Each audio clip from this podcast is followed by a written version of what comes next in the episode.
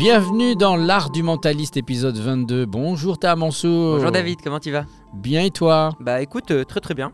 Cette semaine, nous allons manipuler. Non, non, non, se protéger de la manipulation. Ah Attention. d'accord, Non, non, je suis pardon. pas un Parce manipulateur. qu'on avait déjà fait un épisode sur la manipulation. Ouais. Donc là, c'est l'épisode 2 Deux, de la manipulation. On va aller exactement. beaucoup plus loin. C'est ça. En fait, dans le premier épisode, on a parlé un peu théorie, donc la notion du euh, cassage de contrat, de, du pied dans la porte, des différents mécanismes qui sont visibles dans la manipulation. Dans cette deuxième partie, on va rentrer beaucoup plus en détail dans trois exemples concrets de manipulation, d'exemples historiques et plus modernes, et pour amener un peu plus d'expérience et, et- et de visibilité sur comment aujourd'hui on peut voir la manipulation. Et en plus, ces trois exemples qui, que j'adore et que j'espère vont vous passionner aussi. Alors on t'écoute. C'est parti. Premier, l'expérience de Milgram. Alors beaucoup de personnes ont déjà entendu parler de ça, mais peu connaissent les vrais résultats et les conséquences directes de cette expérience. Alors qu'est-ce que c'est rapidement euh, l'expérience de Milgram C'est une expérience qui a été faite par le psychologue Milgram en 1963 sur la notion de la position d'autorité. On était à une époque où en fait on se questionnait sur euh, les dernières euh, personnes euh, on va dire, du régime nazi. Quoi faire avec? Et en fait, il y en avait beaucoup qui étaient condamnés pour, en fait, pour crimes contre l'humanité. C'est une des peines les plus graves parce que vraiment, c'est pas juste toi, c'est aussi toute ta famille et, et- tout ton entourage qui est vraiment humilié à vie, en gros.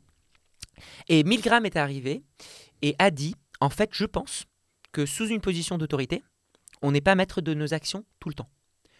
Et du coup, c'était un peu à contre-courant de toutes les personnes qui disaient, bah, en fait, tout le monde suivait, et en fait, parce que tout le monde était convaincu. Oui, c'était presque comme si on justifiait les, les- les horreurs de l'époque. Exactement. Alors que lui essayait de, de dire, en fait, bah, peut-être que certaines personnes, même s'ils n'étaient pas forcément contre cette idée-là, ne pouvaient pas faire autrement, sous position d'autorité, ou sous force d'une autorité. Donc l'expérience qu'il a mis en place, qui est devenue une des expériences les plus psychologiques, les plus connues de l'histoire du XXe siècle. Euh, il a pris plusieurs participants et il leur a expliqué un, un faux contenu qui était qu'en gros, ils allaient tester la réaction et l'apprentissage de l'être humain face à la douleur. Euh, donc la réaction face à l'apprentissage pardon face à, à la douleur et à l'apprentissage par force. Ce qui s'est passé, c'est que du coup, ce qu'on a montré aux participants qui venaient un à un, c'est qu'il y avait un scientifique en blouse blanche, euh, avec un, un carnet, avec un crayon, euh, bien scientifique quoi, Biais d'autorité. Biais d'autorité, euh, qui venait et qui leur montrait une personne qui était attachée à une chaise, euh, avec euh, attachée à une chaise électrique, qui était dans une salle.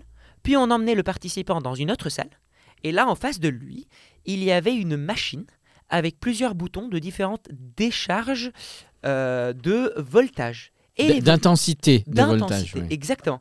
Ils allaient de euh, 45 jusqu'à 450 volts. Donc on arrive au-delà de la, euh, de, de la charge La létale. tolérance humaine. Ouais, ouais, euh, de- on, on vient au-delà de, de la décharge humaine. Euh, pardon, de la décharge létale humaine. De la tolérance. De la tolérance De la douleur. Absolument. Euh, on meurt en fait au bout d'un certain temps. Non, je crois tout que- simplement. Voilà. Donc, ce qui s'est passé, c'est que du coup, ce que les participants pensaient faire, c'est qu'en gros, ils devaient poser des questions qu'on leur avait données sur un carnet à la personne en face. Eux, ils voyaient pas du tout le participant. Donc le participant leur communiquait via un micro et eux, avaient juste des haut-parleurs, donc ils ne le voyaient pas. Quand le participant avait juste, ben, dans ce cas-là, il lui disait correct et ils enchaînaient la prochaine question. Quand il avait tort, par contre, il devait lui donner une décharge. Ça commençait avec les petites décharges et puis ça augmentait jusqu'à 450. Et à chaque fois que un des participants avait euh, une des questions était fausse, il devait augmenter la décharge. Ça c'était s'amusait bien à l'époque. hein, quand Ah ouais, il s'amusait Euh, beaucoup. Ça c'était l'illusion. C'est ce que le c'était la perception du participant. La réalité, c'est qu'en fait, il n'y avait pas d'électricité. Il n'y avait pas de scientifique. La personne dans l'autre salle était un acteur. Et la vraie question, en fait, ce que Milgram testait réellement, c'était pas l'apprentissage, c'était à quel point une personne honnête, euh, sans, euh, Sans casier judiciaire. sans casier judiciaire, euh, sans problème psychologique, commettre un meurtre, littéralement, sous position d'autorité. Et donc ce qui s'est passé, c'est que nous avons eu plus de 65% des participants qui ont donné le voltage maximum. Et ce qui est atroce, c'est que comment ça se passait? C'est qu'en fait, au début, c'était des petites décharges, c'est mignon, c'est sympa, et donc ils entendaient juste l'acteur faire Aïe Ah, ça fait mal C'est tout. plus les décharges augmentaient, plus l'acteur rentrait de plus en plus en profondeur dans de la douleur. Au bout d'un certain temps, l'acteur commençait à crier J'en peux plus, libérez-moi, je n'ai pas décidé de faire cette expérience-là, s'il vous plaît, lâchez-moi, je vous en supplie, ayez de l'humanité, etc. Et vraiment des cris, des cris, des cris, des cris. Les participants, du coup, regardaient le scientifique euh, qui était juste euh, du côté de la salle en train de les observer, en mode Mais on fait quoi? Et le scientifique leur disait Continuez l'expérience, c'est tout. D'une manière neutre, calme, et les personnes continuaient. Et au bout d'un certain temps, l'acteur était ordonné de ne plus répondre. Hmm. Il y avait un silence. Et le scientifique disait aux participants une non-réponse est une réponse fausse. Vous donnez la prochaine décharge.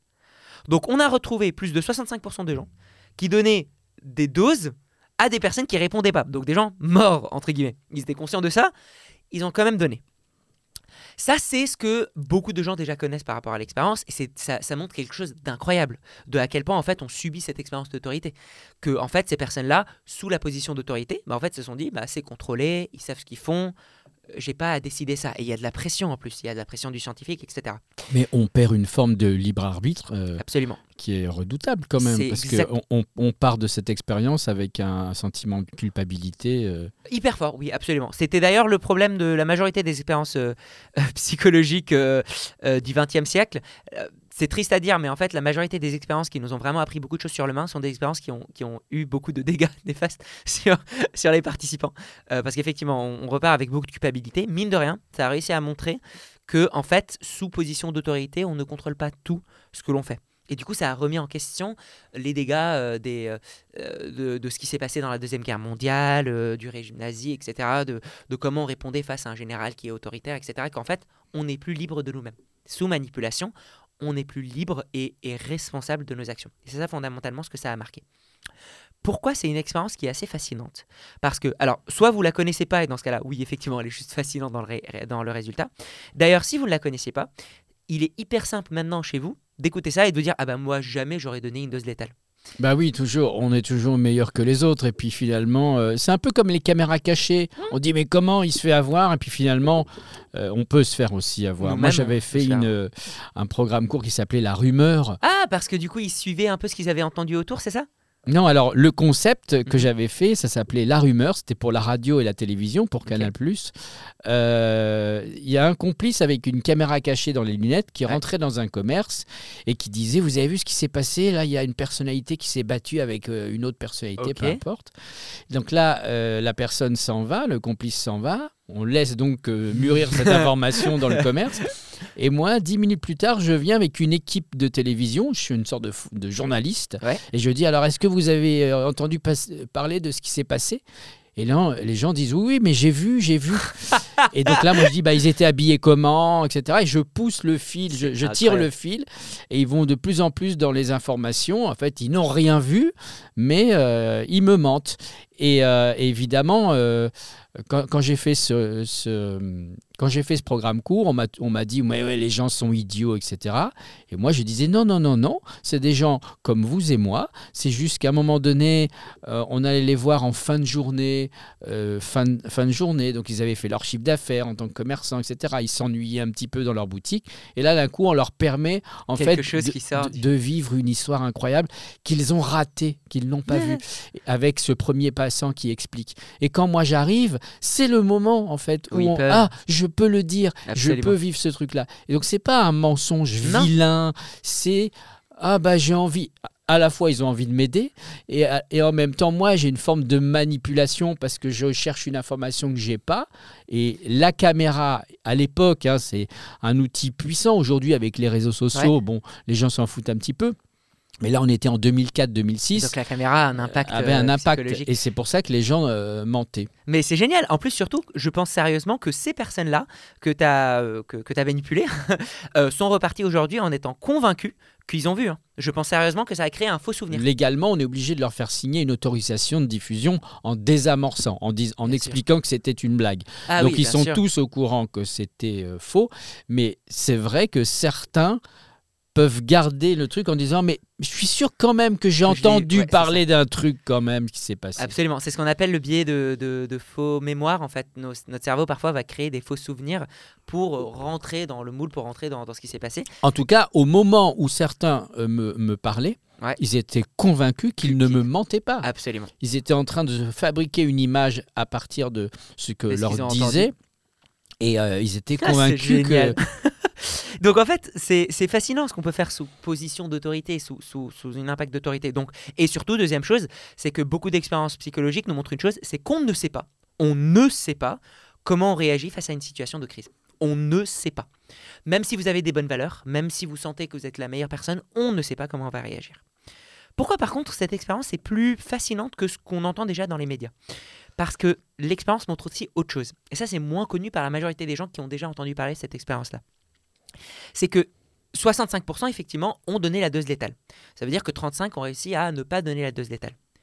Eh bien, la quasi-totalité des personnes qui n'ont pas donné la dose létale, en réalité, n'ont donné aucune dose. Ah, ils ont refusé l'expérience. Ils ont refusé l'expérience. Ok. Ou alors, ils ont donné juste les trois premières, les- celles qui, celles qui étaient juste un peu euh, chatouilleuses, on va dire, c'est de la douleur euh, facile, et après arrêter. Ce que ça montre, ça montre quelque chose qui est très fort, qui s'appelle l'escalade d'engagement, et on revient sur cette notion du cassure de contrat. Une manipulation commence doucement, et on crée une escalade d'engagement, ça veut dire une envie petit à petit. Quand on est lancé dans un chemin, c'est hyper difficile de ressortir Mhm. quand on a engagé des efforts, quand on a commencé à donner les quatre doses, on se sent partie en fait du jeu. C'est comme euh, dans tous les films, euh, euh, un peu avec un méchant qui, qui met le personnage principal dans une mauvaise situation. Il dit Ah bah voilà, t'as vu, t'es avec moi maintenant. Et la personne se sent obligée de continuer à faire des choses mauvaises, à mentir, etc. pour continuer. C'est ce qu'on appelle l'escalade d'engagement. Mais ça veut dire en sorte euh, quelque part que on se donne pas une barrière, une limite? Exactement. En fait, cette limite-là disparaît à partir du moment qu'on est trop loin dans la manipulation.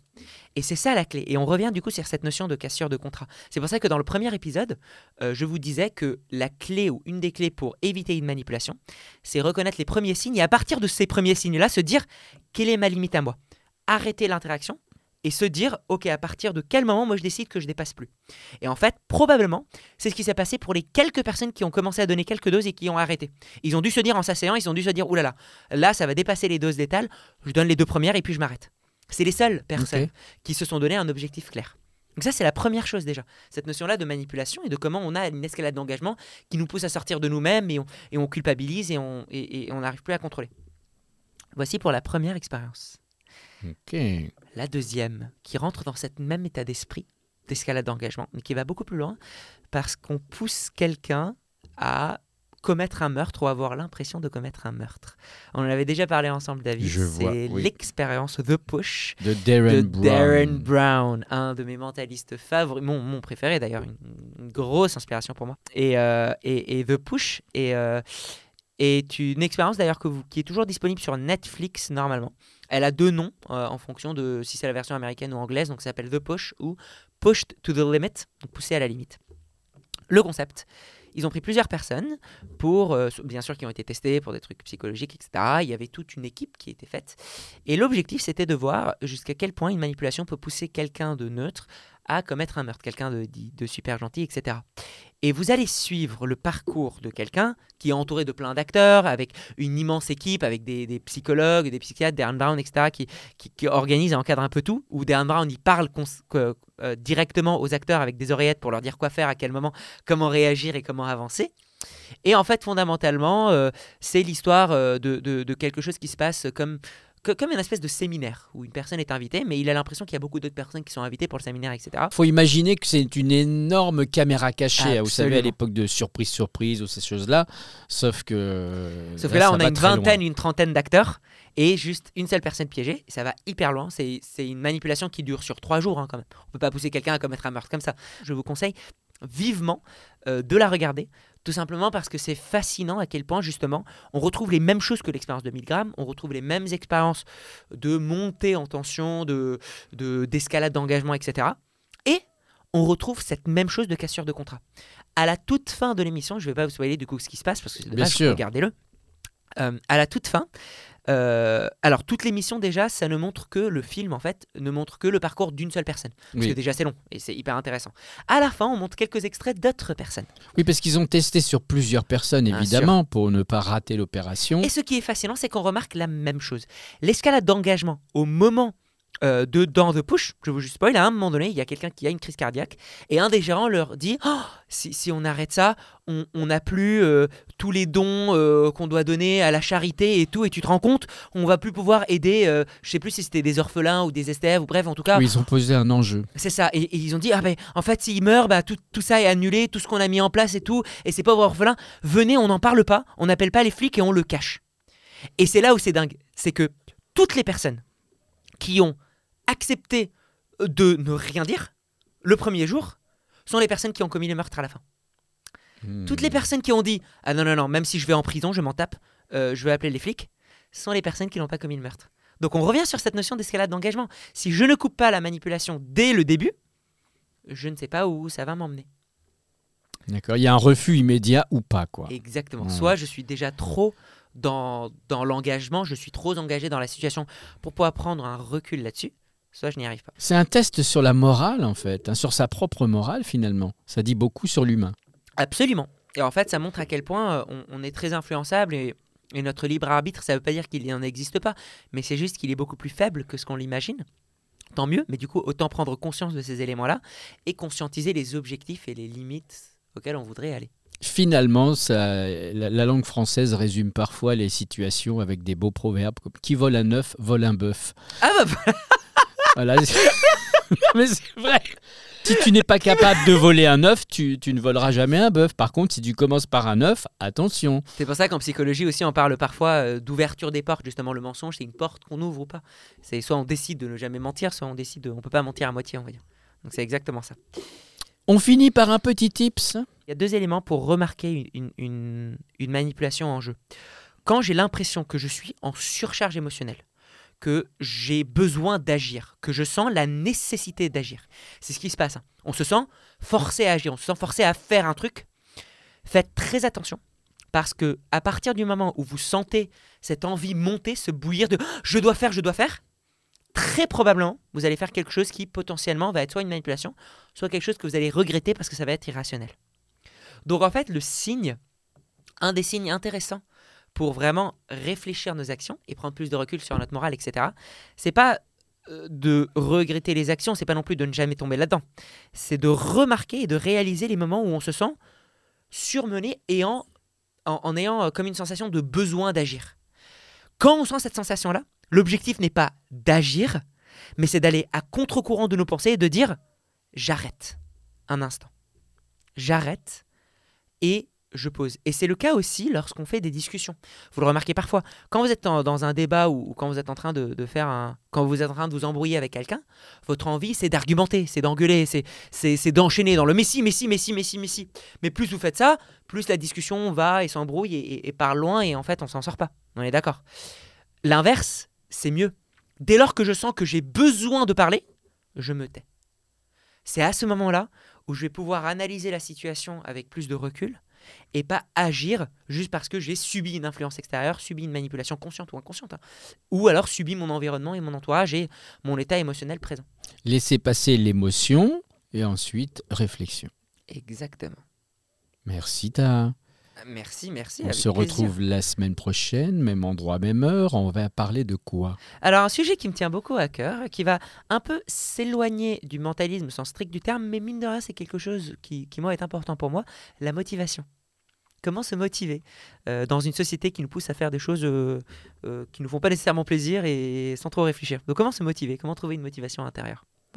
Alors, si vous êtes motivé, venez la semaine prochaine et puis surtout partagez tous les épisodes euh, précédents. Absolument. Forcément, il y a un épisode qui va aider euh, quelqu'un de votre entourage, ça c'est sûr. Ça c'est sûr. Je l'espère en tout cas. À, À la bientôt, semaine prochaine. Ciao, ciao.